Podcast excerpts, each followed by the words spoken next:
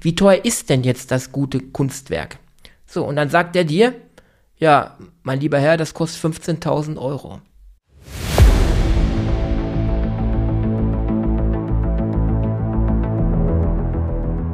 Lecker Kunst, leicht verständlich. Ein Podcast von und mit Michael Neute.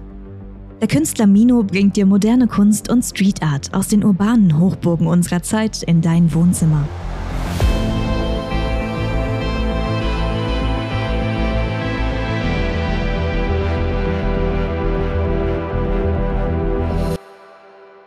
Hallo und herzlich willkommen zu einer weiteren Folge des Mino Art Podcasts. Mein Name ist Florian Wessels und ich führe euch heute ein wenig durch den Podcast. Ja, Michael, wie geht's dir? Mir geht's gut, dir auch. Ja, mir geht's auch sehr gut. Ähm, wie du wahrscheinlich auch festgestellt hast, alles wird aktuell teurer. Ne? Die Preise steigen beim Tanken, fürs Öl, für, für Mehl, für Nudeln alles wird teurer. Ähm, und da sind wir, oder da bin ich dann auf die Idee gekommen, lass uns doch mal über Preise von Kunstwerken reden. Ähm, wie, wie entstehen so Preise? Wie, wie definieren sich so Preise? Was sind so Schwankungen und Handel, Investment, alles, alles sind so kleine Themen, die, die sich um, um das, das Preissegment der, der Kunst kümmern. Und ich dachte, da reden wir heute mal drüber.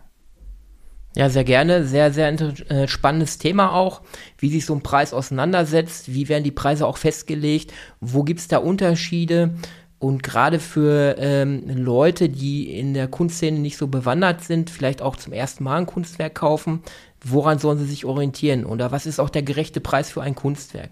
Also sehr, sehr mhm. spannendes Thema, sehr gerne. Beantworte ich gerne Fragen. Ähm, ja, wo wollen wir einsteigen? Hast du gezielt eine, eine, eine Frage, die dich interessiert? Ja, was definiert den Preis eines Kunstwerks? Ja, das kann man so pauschal nicht sagen. Da müssten wir erstmal zurückgehen und einmal grob es global erklären. Wir haben also unterschiedliche Marketplaces, sag ich mal. Wenn wir jetzt an den internationalen Marketplace denken, wo über Galerien, Versteigerungsplattformen äh, Kunstwerke gehandelt werden von mhm. großartigen Künstlern. Ich nehme ein Beispiel Andy Warhol. Mhm. Ähm, da sind sicherlich äh, Leute und äh, Kunden unterwegs, die auch zum Teil spekulieren. Ja, da werden mhm. auf Kunstwerke wie auf Aktien ein Spekulationsgeschäft eigentlich gemacht. Mhm. Mhm. Warum ist das so? Weil bei diesen Künstlern es natürlich äh, kaum Wertverlust gibt. Ne? Und ähm, jetzt auch die Leute sind auf der Suche nach bestimmten Bereichen, wo sie ihre Gelder investieren können. Aktuell wird, glaube ich, jetzt ein Marilyn Monroe-Werk von äh, Andy Warhol versteigert. Das wird wahrscheinlich mit das teuerste Werk, ähm, was versteigert wird im 20. Jahr, äh, 20. Jahrhundert werden, ja. Und ähm, ja, da investieren Leute gezielt in den Markt, aber das sind Preisklassen, ja, die nicht für den Mainstream, den normalen äh, Käufer von Kunst, äh, ähm, ja, denkbar wären, sag ich mal. Da geht es in den Millionenbereich teilweise. Mhm. Ähm, mhm. Und diese Kunstwerke ähm, gewinnen dann wiederum an Wert und damit äh, spekuliert man einfach drauf. Aber wieso sind diese Gemälde nun so teuer? Ist das dann einfach nur der Name, den man quasi kauft? Ja, zum einen ähm, hängen ja an diesen einzelnen Kunstwerken auch viel Geschichte. Ne? Mhm. Ähm, jetzt speziell bei diesem Monroe-Werk war es so, wenn wir uns zurückerinnern, wir hatten ja schon mal eine Folge über Andy Warhol, dieses äh, Marilyn Monroe-Werk äh, war im Original in seinem Silver Factory. Mhm. Ähm, er hielt sich zu der Zeit auf, dieses Werk stand mit mehreren Werken angelehnt an der Wand und in dem Moment kommt Valerie Solanas herein, zielt, äh, gezielt schießt sie auf Warhol und trifft auch einzelne Werke. Ja, mhm. dieses Werk wurde sogar beschädigt durch diese Schüsse, die da gefallen sind. Mhm. Das heißt, du hast eigentlich ähm, da äh, Geschichte zum Anfassen. Ähm, ein Original zum einen erstmal, keine Replik, sondern ein Original Warhol-Werk plus diese Geschichte, die da drumherum ist, dass dieses Werk bei diesem Attentat mit im Raum war, äh, macht es so einzigartig. Mhm. Plus diese gesa gesamte Kunstgeschichte über Andy Warhol, ja, die ja unbestritten ist, einer der größten äh, Künstler der Moderne und äh, Pop-Art-Künstler. Und das mhm. zusammen natürlich ergeben dann bestimmte Preise, äh, die am Markt äh, äh, gehandelt werden durch diese Versteigerung von Andy Warhol-Werken. Und dann macht es nochmal dieses spezielle Werk nochmal zu was ganz Besonderem. Genau, und wie du so schon sagtest, ähm, die Leute suchen zum Beispiel Kunstgemälde, um ihr Geld zu investieren, um es auch zu vermehren. Ähm, und überbieten sich daher wahrscheinlich auch häufig auf so Auktionen, wo ähm, so bekannte Gemälde von so bekannten Künstlern ähm, versteigert werden. Genau, das ist ein spannender Bietewettbewerb. Teilweise wird ja auch anonym äh, auf diese Kunstwerke dann geboten mhm. oder wie man es so klassisch auch kennt durch manche Fernsehaufnahmen, dass am Telefon dann der anonyme Bieter äh, international dann sein Gebot abgibt oder es sind äh, Mittelsmänner im Raum, die dann ihre Gebote abgeben. Ganz spannende Geschichte auch äh, diese Versteigerung von Andy Walls Werk wird ganz, ganz spannend, weil man damit rechnet, dass ein neuer Rekorderlös äh, werden wird. Mhm. Aber das ist natürlich nur ein geringer Prozentsatz am gesamten Kunstmarkt, ähm, die dort dann so hohe Summen investieren. Mhm. Wenn ich jetzt zurückdenke, wir wollen ja ähm, äh, uns mit den Leuten auseinandersetzen, die vielleicht jetzt in den Kunstmarkt einsteigen wollen, vielleicht mal das erste Mal ein Kunstwerk, äh, ein Original von einem Künstler kaufen wollen oder vielleicht äh, auch Kunst sammeln wollen, aber im ganz anderen Preissegment. Mhm, mh. Und da stellt sich natürlich für so jemanden die Frage, ja, was ist denn jetzt der richtige Preis für so ein Kunstwerk? Ja, und dann jetzt die Frage, was, was ist denn der richtige Preis für so ein Kunstwerk? Ja, das kann man nie so festlegen. Ähm, es gibt bestimmte Mechanismen, die so einen Preis für ein Kunstwerk äh, äh, bestimmen. Ähm, zum einen gibt es da so einen Künstlerfaktor, der mhm. in Europa sehr beliebt ist. Das heißt, ähm, um das zu erklären, es gibt, äh, jeder Künstler erhält einen Faktor und mit diesem Faktor wird ähm, die Größe des Kunstwerks multipliziert. Ein Beispiel, ein Kunstwerk hat 100 mal 100 Zentimeter. Mhm. Dann werden diese 100 mal 100 Zentimeter äh, äh, zusammengerechnet, das wären 200 Zentimeter und der wird dann mal diesen Kunstfaktor genommen. Beispiel wäre Kunstfaktor 5, das wären 200 mal 5, wären das 1000 Euro. Dann wäre dieses Kunstwerk für 1000 Euro erhältlich. Okay, ähm, wer, wer, wer definiert denn diesen Kunstfaktor? Und genau das ist die Frage, auf die ich äh, gewartet habe. Mhm. Weil das ist diese große Frage. Das ist der Haken daran. Diesen Kunstfaktor definiert niemand. Das heißt, wenn du als Künstler auf den Markt kommst oder du bist an der Kunsthochschule, an der Kunstakademie äh, äh, erfolgreich, hast du diese absolviert hm. und kommst dann von der Kunsthochschule, von der Uni, von der Akademie, bestimmst du deinen Künstlerfaktor zunächst einmal selbst. So, das hm. heißt, du kannst sagen, ich habe einen Künstlerfaktor von 3, ich habe einen Künstlerfaktor von 5 oder ich habe schon mal ausgestellt oder ich habe äh, meine Kunstwerke sind in einer Kunstsammlung schon mal erschienen oder ich habe ähm, schon äh, hochwertige Kunstwerke versteigert, dann hast du vielleicht einen Künstlerfaktor von 10. Aber es gibt keine offizielle Stelle, die hier die Künstlerfaktoren irgendwo vergibt, Vergabestellen oder irgendwie sowas. Die gibt es nicht. Mhm. Deshalb ist das nur ein, ich sag mal, inoffizieller Faktor, mit dem man berechnen kann, wie teuer ein Kunstwerk sein sollte. Allerdings bietet das auch wieder Nachteile. Ich sag mal, wenn wir einen Künstlerfaktor haben, und dann berechnet sich für jegliche Standardwerke 100 mal 100, was ich gerade hatte, berechnet sich da der Wert dann mal 3 mal 5 oder halt mal 10 mal 20, je nachdem wie berühmt ich bin als Künstler, mhm. ähm, nach diesen Maßen des Werkes. 100 mal 100 gleich 200 mal 5 gleich 1000. Okay. Dieser mhm. Künstlerfaktor berücksichtigt aber nicht, ist das Werk jetzt auf Leinwand entstanden? Ist das Werk jetzt auf Papier entstanden, was ja auch nochmal ein Unterschied ist. Die Materialkosten sind da schon mal ganz andere. Mhm. Und ist das Werk gerahmt? Ist das Werk nicht gerahmt? Auch das ist schon mal ein erheblicher Unterschied. Das äh, wird in dem Künstlerfaktor nicht abgebildet. Ne? Man rechnet da klassisch irgendeine Formel und danach berechnet sich der Preis. Deshalb äh, gibt es einige Künstler, die von diesem Künstlerfaktor abweichen und danach nicht gehen. Das muss man so klar sagen hört sich für mich auch sehr äh, schwierig an, nach diesem Künstlerfaktor zu gehen. Ähm genau, wer, wer will sagen, dass ich jetzt einen Künstlerfaktor 5 habe oder ich habe einen Künstlerfaktor 8 oder 10? Wer will das bestimmen? Sicherlich gibt es Anhaltspunkte, wie ist schon mal Kunst von dir in einer öffentlichen oder privaten Kunstsammlung aufgenommen worden, was ja so eine äh, Reputation auch schon ist. Okay. In meinem Fall ist es jetzt so, dass seit einigen Monaten zwei Kunstwerke von mir in einer äh, sehr, sehr bekannten Kunstsammlung aufgenommen wurden. Sicherlich könnte ich das an geeigneter Stelle dann auch anführen und damit sagen, berechnet sich auch vielleicht ähm, mein Preis dahingehend. Mhm. Oder man hat an Ausstellungen teilgenommen.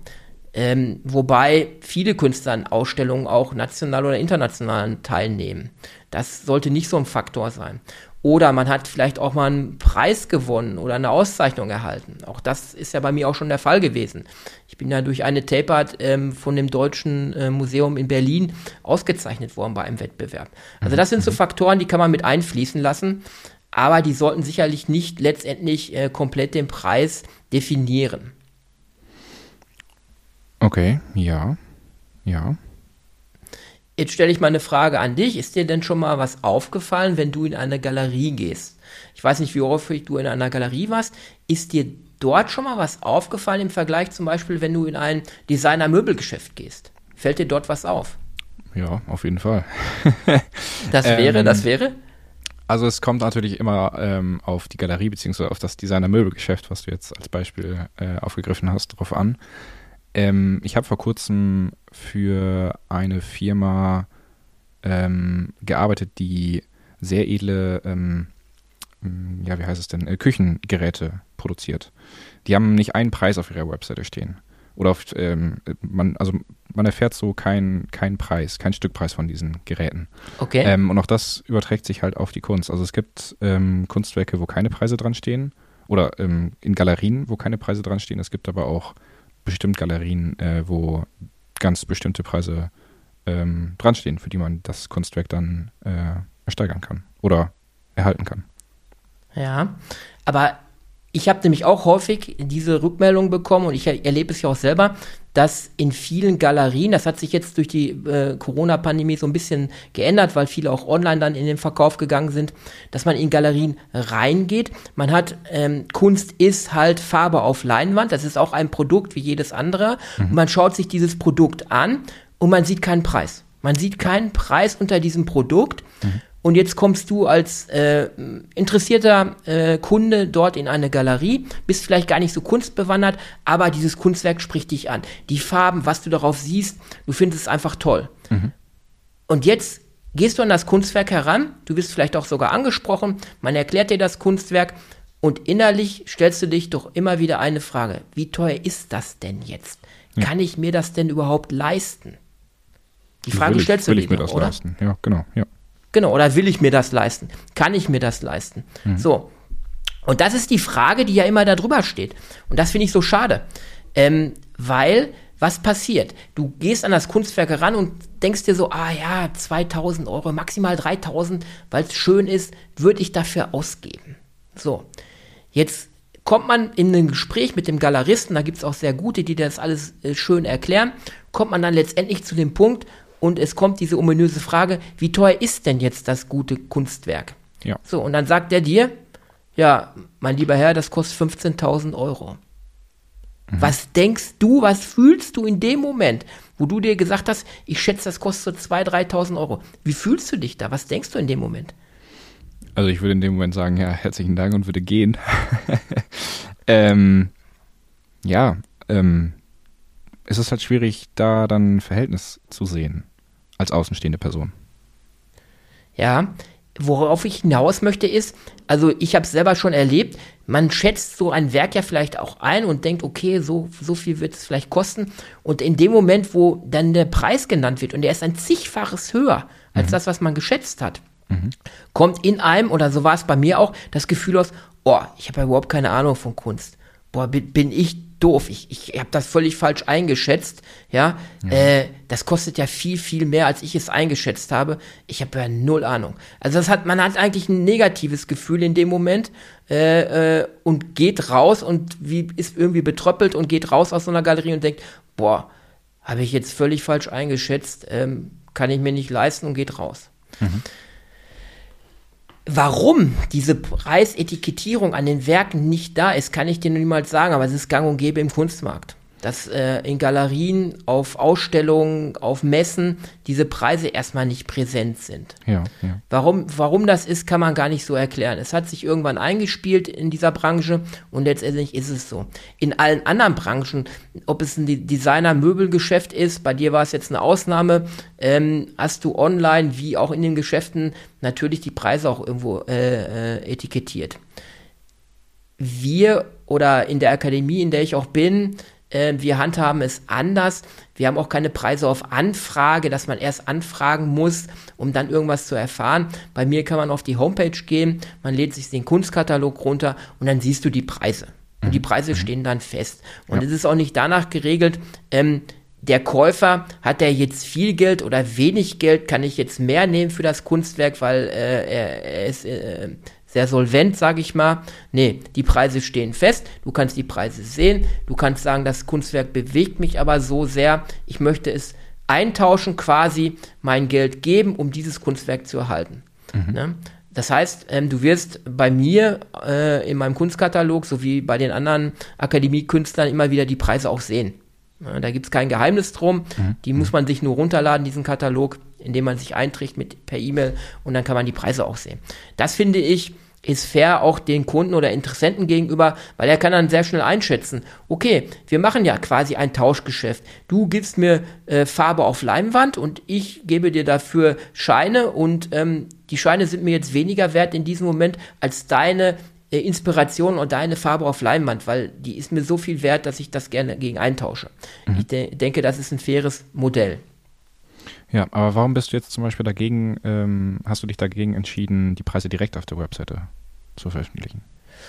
Ja, weil man muss auch äh, irgendwo, auch das ist eine Strategie, man muss ja auch dem Kunden ein bisschen einen Anreiz geben, ähm, ja, nicht auf die Schnelle irgendwo abzugreifen, wie beim äh, äh, E-Shop, sag ich mal, bababababab, ich guck mal eben durch, alles klar, äh, äh, ähm, ich sehe die Preise schnell, ich sehe das Kunstwerk äh, äh, uninteressant, sondern ich möchte ja den Kund, äh, Kunden ansprechen, der wirklich auch Interesse hat. Mhm. Und allein diese kleine Hürde, sich da äh, per E-Mail kurz einzutragen, sich den Katalog runter zu äh, downloaden, das zeigt mir, da ist wirklich einer am Werk, der wirklich Interesse an deiner Kunst mhm. und äh, zumindest Anfangsinteresse oder an Kunst allgemein hat. Ja, diese kleine Hürde ja. muss er in dem Moment auch schon mal umgehen. Ähm, es ist ein ganz einfaches Prinzip. Das ist so eine Entscheidung, die trifft man dann. Mhm. Und die haben wir damals in der Akademie auch so festgelegt und getroffen und da sind wir eigentlich auch ganz glücklich mit. Weil es nützt nichts, ähm, wie ich sag mal jetzt bei Instagram, viele Follower zu haben, 15, 50, 100.000 Follower. Was nützt mhm. dir das, wenn das nicht die Leute sind, die sich wirklich für Kunst interessieren, für deine Themen interessieren, die du da präsentierst? Ne? Da sagt man ja auch, ich habe lieber wenige Follower, aber das ist genau meine Zielgruppe. Mhm. Ja. ja. Hört sich plausibel an, das stimmt. Ähm, du hattest damals einen Newsletter rausgebracht, der hieß äh, Ein Kunstwerk für 18 Cent. Das fand ich ganz interessant. Ja, kann ich mich auch noch dran erinnern. Das war mal so ein Aufreißer, den wir gemacht haben, so provokativ, sage ich mal, 18 Cent. Wie sind wir zu diesen 18 Cent gekommen? Sicherlich fragen sich ähm, Kunden immer, ja, ist es denn die Kunst wert oder wie kommt er auf den Preis? Mhm. Ich sag mal, wenn wir, ähm, ich kenne viele, die sich jetzt das neue, ein neues Handy holen, ich will mal keine Marken jetzt nennen, sagen wir mal äh, die Marke mit dem Apfel, ähm, und die sind bereit für 1200 Euro für so ein Handy auszugeben. Vielleicht bezahlen sie das nicht direkt, aber sie machen einen Vertrag über 30, 40 Euro monatlich, wo sie das Handy irgendwo abbezahlen über mehrere Monate. Mhm. Die sind sage ich mal, im Endeffekt ja sofort bereit für dieses technische Gerät 1200, 1300, 1400 Euro, wenn sie das aktuelle äh, neueste haben wollen, mit 256 Gigabyte zu erwerben. So, da sind sie locker bereit, diese vierstellige Summe auszugeben. Bei einem Kunstwerk, wo sie dann hören, das soll 800, 1000, vielleicht auch 1500, 1700 Euro kosten, überlegen sie und sagen, ja, aber für so ein Kunstwerk dann so viel Geld auszugeben, na, da zögern sie vielleicht im ersten Moment. So, und da mhm. habe ich mal die Rechnung aufgemacht.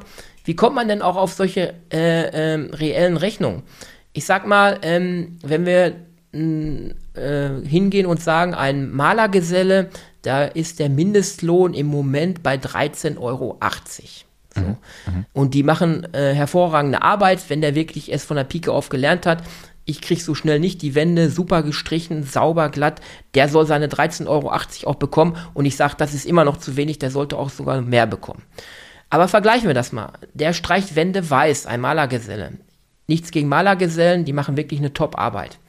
Und der bekommt 13,80 Euro. Mhm. Für so ein Kunstwerk brauche ich mindestens 40, 50, wenn es eine Mossart ist, also noch meine gestickten Anteile, über die Fremdfirma dann noch dabei kommen, mag das Kunstwerk auch mal 60 Stunden dauern, weil das ist ja nochmal eine besondere Art, da geht das Kunstwerk nochmal aus der Hand. Wenn man allein 50 Stunden rechnet, mal 13,80 Euro, was so ein Malergeselle verdient, da liegst du locker bei circa 700 Euro für ein Kunstwerk, mhm. wenn man nur nach den Stundenanteilen geht. So, und wenn man dann sieht, da kommen Materialkosten drauf, die Farben, die Leinwand, äh, man hat vielleicht eine Galerie irgendwo angemietet, da kommen Mietkosten noch drauf. Das Ganze muss vielleicht auch versandt werden, vernünftige Verpackung, es wird versichert, irgendwo sicher dann irgendwo nach Deutschland hin versandt. Das sind ja alles Kosten, die noch draufkommen, plus Steuern, die man noch abziehen muss.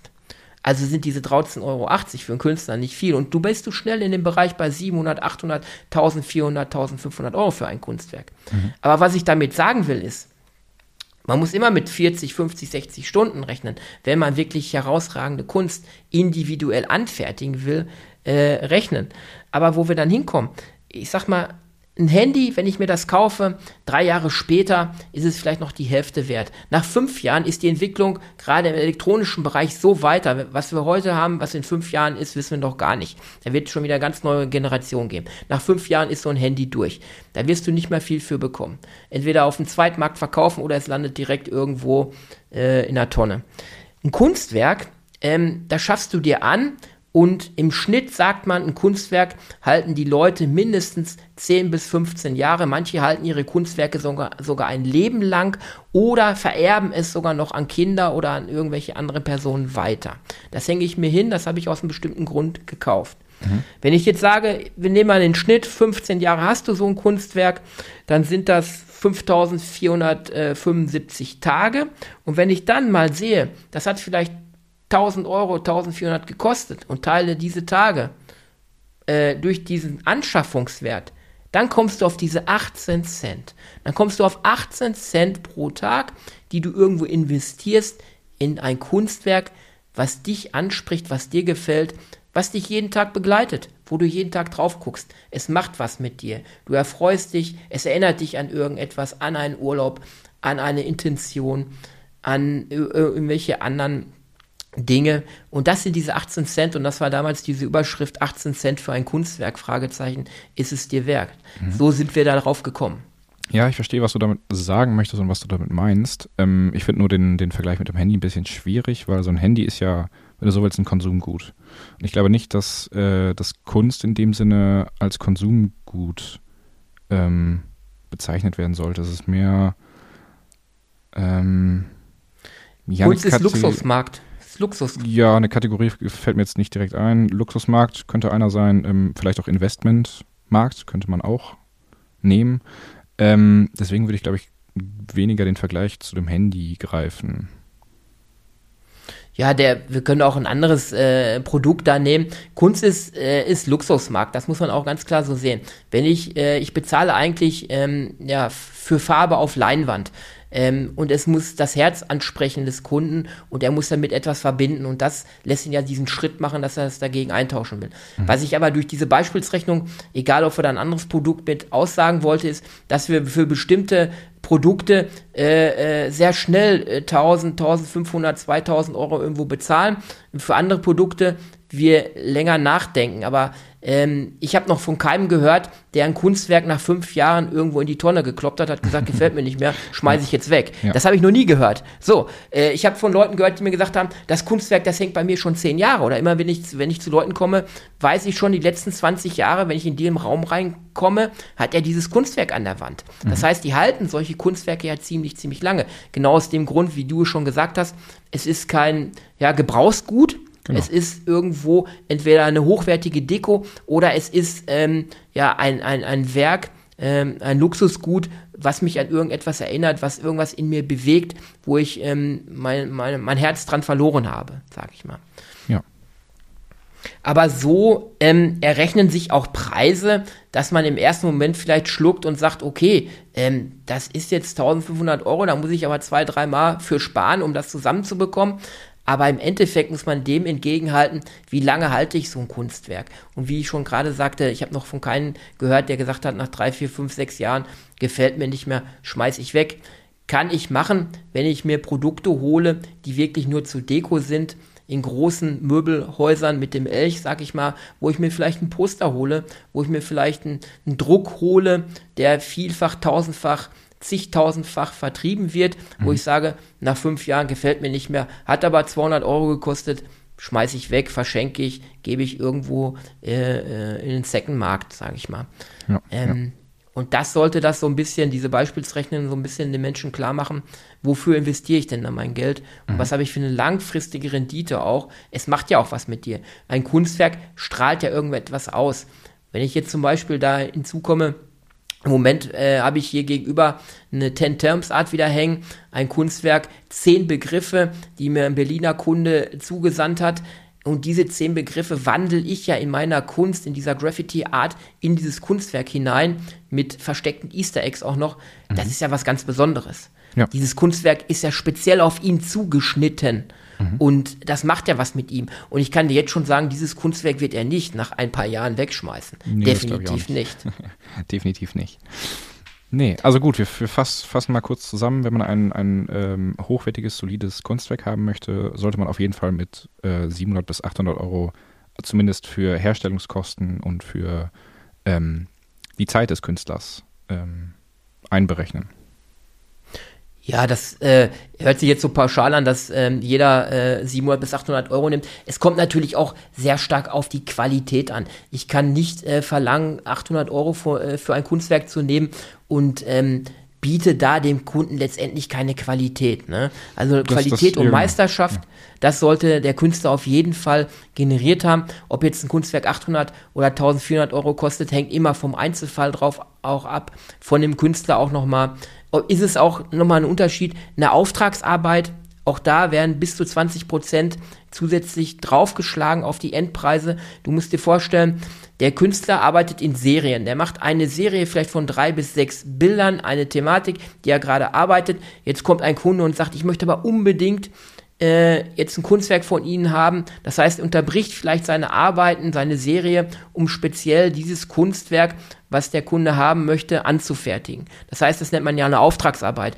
Er gibt mir zehn Begriffe, aus diesen zehn Begriffen mache ich ja seinem Auftrag gemäß ein Kunstwerk. So, mhm. und mhm. da werden üblicherweise äh, 10 bis äh, 20 bis 30 Prozent teilweise aufgeschlagen, weil es ja deinen ganzen Schaffensprozess auch nochmal durchbricht. Mhm. Das muss man hinzunehmen ja, zusammenfassend, wo du ja schon warst an der Stelle, kann man sagen, dass es diesen Künstlerfaktor gibt, dass da vielfach mit auch gerechnet wird, aber man diesen Künstlerfaktor an sich, äh, wie der Künstler bewertet wird, ob der jetzt 15 oder 20-fach äh, der Preis sich generiert, dass der so ein bisschen ja nicht an harten Fakten festgemacht werden kann. Sicherlich kann man sagen, hat er ausgestellt, hat er schon ähm, ähm, ja irgendwo in Galerien ist er vertreten, aber das ist auch nicht das entscheidende Kriterium in dem Moment.